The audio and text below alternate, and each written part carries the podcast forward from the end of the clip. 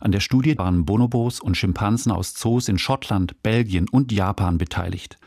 Das Team und die biologische Anthropologin Laura Lewis von der Johns Hopkins Universität präsentierte den Affen Fotos von Artgenossen, die entweder schon verstorben waren oder den Zoo verlassen hatten. Zeitgleich sahen die Tiere Fotos von Affen, die ihnen unbekannt waren. Mit einem Eye-Tracking-Gerät, das die Augenbewegung der Tiere misst, dokumentierten die Forschenden, wie viel Aufmerksamkeit die Affen welchem Foto widmeten. Die Affen betrachteten die Fotos von ihren Bekannten deutlich länger, unabhängig davon, wie viel Zeit seit ihrer letzten Begegnung vergangen war. Außerdem informierten sich die Forschenden über die Beziehung, die die Menschenaffen zu ihren ehemaligen Gruppenmitgliedern hatten.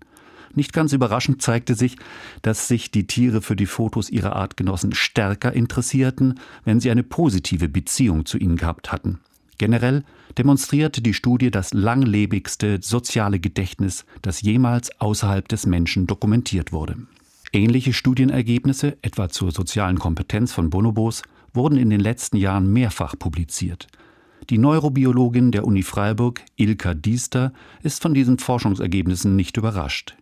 Im Gehirn dieser Spezies sind dieselben Strukturen angelegt, die auch beim Menschen für emotionale und kognitive Leistungen verantwortlich sind – wie der präfrontale Kortex für die Kognition oder das limbische System für Emotionen. So stünden Schimpansen und Bonobos emotional und kognitiv etwa auf einer Stufe mit fünf bis sechsjährigen Kindern. Da das ausgeprägte soziale Gedächtnis sowohl bei Menschen als auch bei Menschenaffen vorliegt, geht die Anthropologin Laura Lewis davon aus, dass auch schon der gemeinsame Vorfahre von Affe und Mensch vor mehreren Millionen Jahren über diese Sozialkompetenz verfügte. Im nächsten Forschungsprojekt will das Team um Laura Lewis der Frage nachgehen, ob sich das langlebige soziale Gedächtnis nur bei Menschenaffen oder auch bei anderen Primaten findet. RBB 24 Inforadio vom Rundfunk Berlin-Brandenburg.